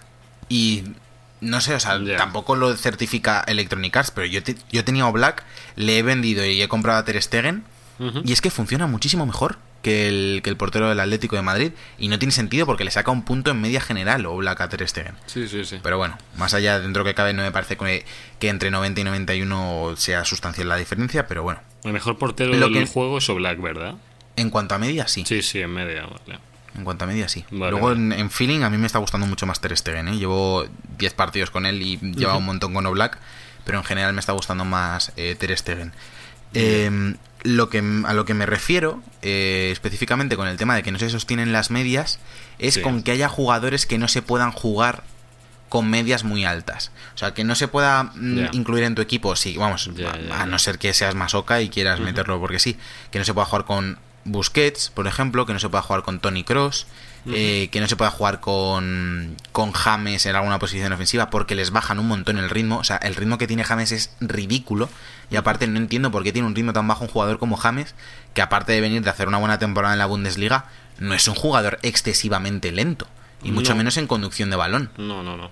Cierto. Busquets, enti- entiendo que Busquets pueda tener un ritmo más bajo porque tampoco es un jugador que, que- que vaya corriendo de un lado para otro como un loco. Sí. Pero debería de tener el juego alguna forma de contrarrestar el ritmo con otro con otros valores. Por ejemplo, Busquets debería tener un posicionamiento que siempre que lo estuviese controlando la IA estuviera en el sitio adecuado.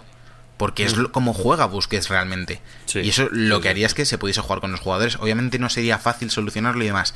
Pero lo que no me parece normal es que acabemos viendo un montón de jugadores como, como Rashford, eh, como Iñaki Williams, eh, gente con mediocentro Mbappé, eh, que De Jong sea uno de los mejores centrocampistas de- del, del juego, que sí, que son buenos jugadores, pero no me parecen que son los jugadores que tienen que marcar la diferencia. Otro factor que quería destacar, Sí. un poco relacionado con esto, es el beneficio que se le da todos los años a la Premier. Ya se da como por obvio que los jugadores de la Premier en FIFA van a funcionar mejor que los de los- las demás ligas. Hay excepciones y jugadores de la liga que funcionan muy bien, jugadores de la Serie A que funcionan muy bien, pero el equipo, también son los jugadores más caros, pero el equipo que más te va a funcionar Sí. fuera de incluir iconos, jugadores como Ronaldo, Messi, etcétera, en el equipo, es la Premier League, porque tienes Jorginho Wijnaldum, eh, Rashford, Ese eh, señor tiene nombre, tiene nombre de hechizo de Harry Potter. Perdona Sí, que bueno, diga, ese, pero- ese es un, un debate que tengo con Educono todos los años de que es que es Jorginho Wijnaldum es el, el hechizo de moda. Eh. Sí, porque como siempre jugamos con el Liverpool además, pues que esos jugadores están sobrevalorados dentro del juego. No entiendo por qué con esos atributos tienen que dominar tanto el juego. Y mu- eso está potenciado en parte por ser de la Premier. Y luego ves casos como por ejemplo Neymar, que es a lo que me refería al principio del programa, que viene de, de una temporada de, de no tocar un balón prácticamente, porque es lo que ha hecho en el PSG el año pasado entre lesiones y demás, Sí. y tiene una media de 91. Y jugadores que, que obviamente también vienen a hacer una mala temporada, eh, no han dado el callo cuando alguna vez se les ha necesitado en temporada regular, pero como Gareth Bale, que es un jugador que, joder, tiene cuatro Champions, ha marcado en la mayoría de finales, es diferencial en, en los partidos importantes, le baja en la media 85. O sea, no entiendo que haya una diferencia de 6 puntos entre Gareth Bale y Neymar. Por mucho que Neymar eh, sea portada del juego o salgan los assets de los PNGs de los menús. Me da completamente igual, o sea, no, no llego a entenderlo. Y eso es, eso es la principal queja, que no entiendo por qué. Y, oh, bueno, el caso de Rashford es que Rashford está megachetado. O sea, yo veo a Rashford Rashford. y digo, bueno, vale, ya sé a qué va a jugar esta, darle balones a Rashford. O sea, tiene muchísimo ritmo, finaliza bien y está muy chetado. También está muy chetado Ben Yedder, que es un jugador que sí, que vale, que puede rendir bien, pero que le hemos tenido aquí en la Liga Española en el Sevilla y que no ha hecho nada. O sea, que no, que no le debe nada al fútbol a Ben Yedder como para que sea tan bueno en el FIFA. Hombre, en la Europa, en la Europa League sí que le ha dado bastante, bastante Sí, Javi, al Sevilla. Javi, te estoy diciendo que es, a lo mejor está en top 5 de, de delanteros del juego, quitando iconos, ¿eh? Ah, o sea, sí. me parece exagerado Pero para ¿qué Ben media, Yedder, no ¿Qué sé. media tiene Ben Yedder? Tiene 82, le han sacado un, un informe de 85. Para que, te, para que te hagas una idea, yo tengo un equipo con una media de, de 85 general Sí. y al que no quito nunca es a Iñaki Williams. Simplemente porque tiene, tiene mucho ritmo y está marca goles. Y, este- y bueno, y Morales es otro Williams. caso en la Liga Yo- Española. Yo llevo a Morales y a Iñaki Williams y es que tienes una delantera hecha ya ahí. Y desde aquí aprovecho para recomendar rápidamente a los que estoy jugando, que tampoco lo veo mucho en los equipos y me sorprende a Saúl. A mí Yo lo tengo, yo lo funciona tengo como también. un tiro, o sea, Sí. le pega bien desde lejos, finaliza bien, Joder, eh, una cantidad de buenos goles pases, bastante bu- buena ¿eh? defensa. Sí, sí, yo- os recomiendo a Saúl. Sí, sí. Y luego, bueno, luego podría hablar un poco de los eventos estos que están haciendo de Halloween con los Scream Challenges y todo esto.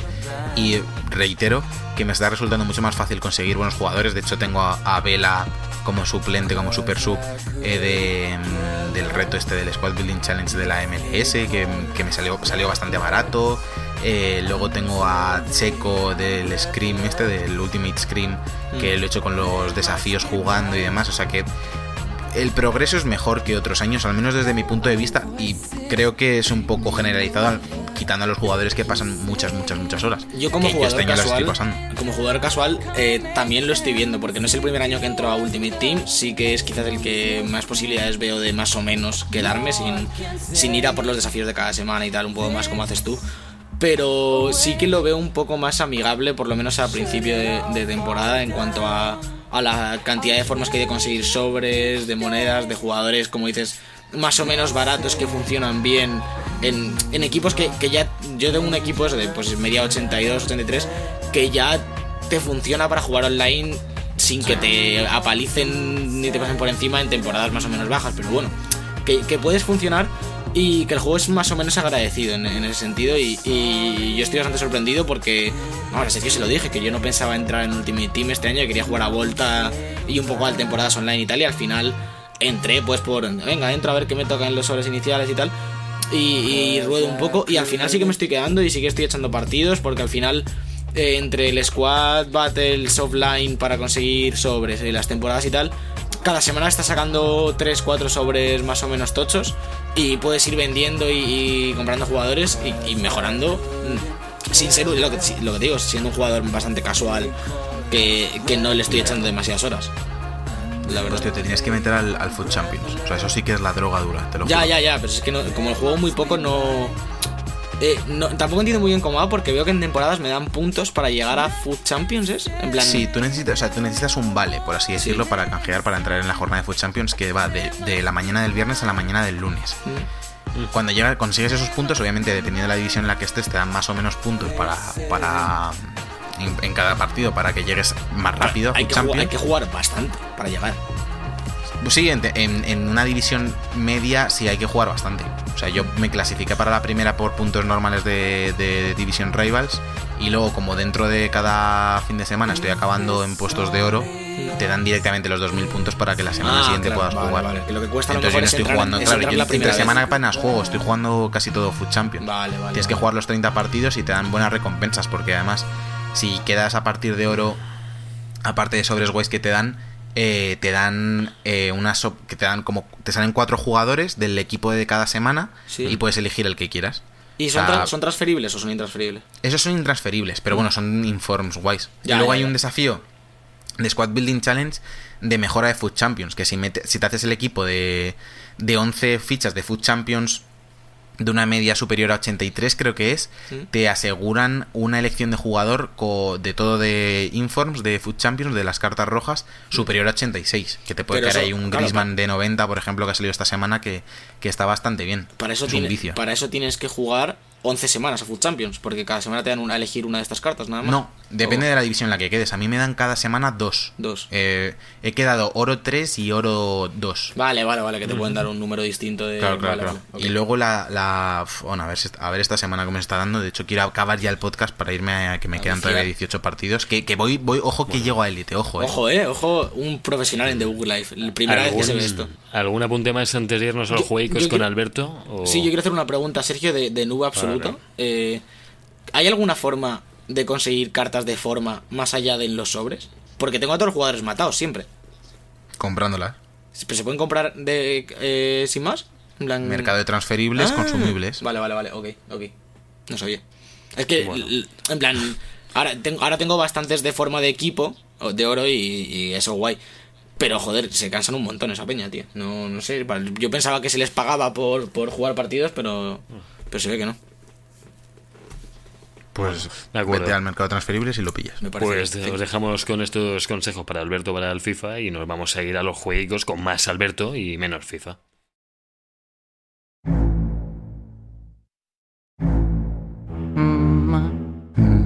Los jueguicos.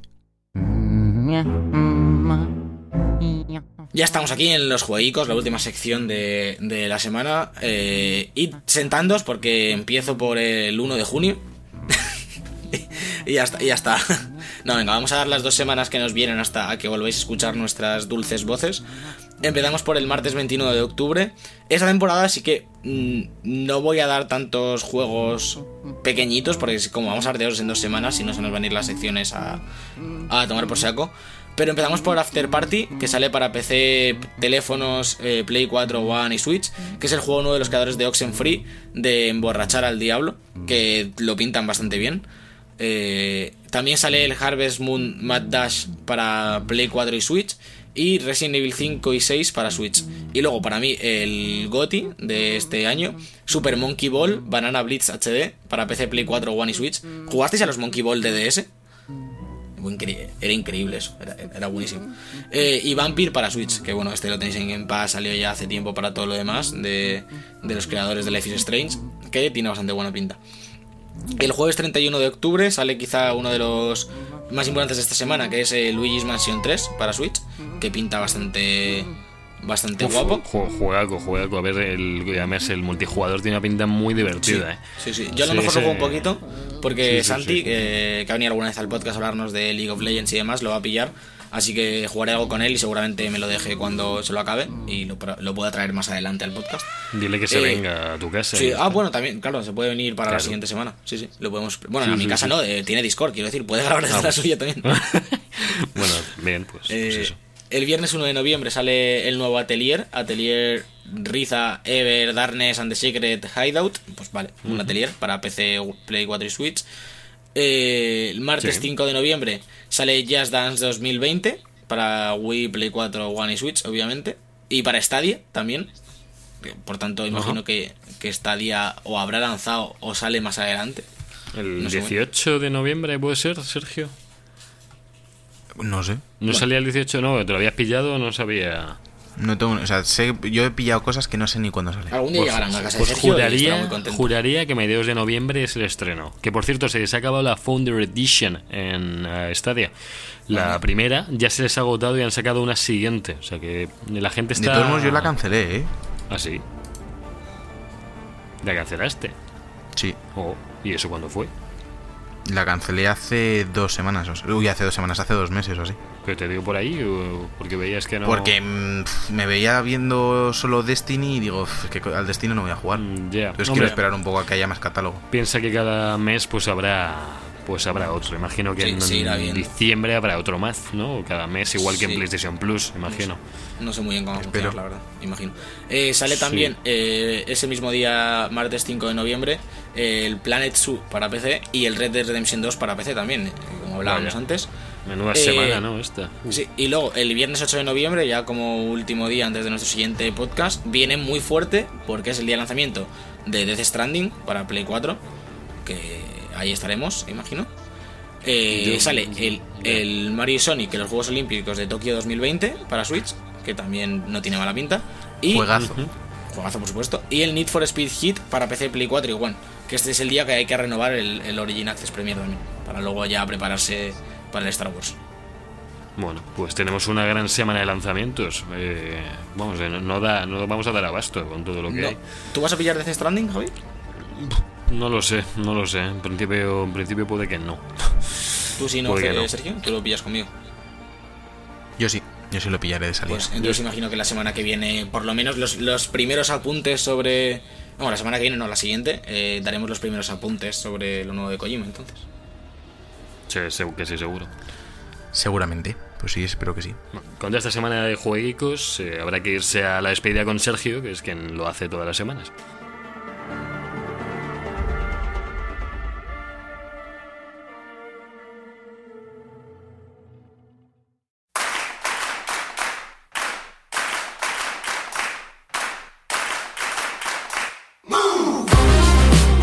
Ya hasta aquí el primer programa de esta quinta temporada de The Book Life. Ha sido un placer estar con ustedes, Javier López. Sí, eh, bueno, ha sido nuestro primer programa, eh, pese a haberlo hecho tres veces. Ha salido bastante bien, hemos sintetizado esas seis horas del anterior. Yo creo que vamos en buen camino, buen camino de la sintetizar el tiempo y los recursos. Así que bueno, Alberto Blanco, muchas gracias a ti también por estar una temporada más. Aquí, aquí estaremos eh, aterrizando de nuevo en esto de grabar podcast, cambiando formato, innovando cada temporada.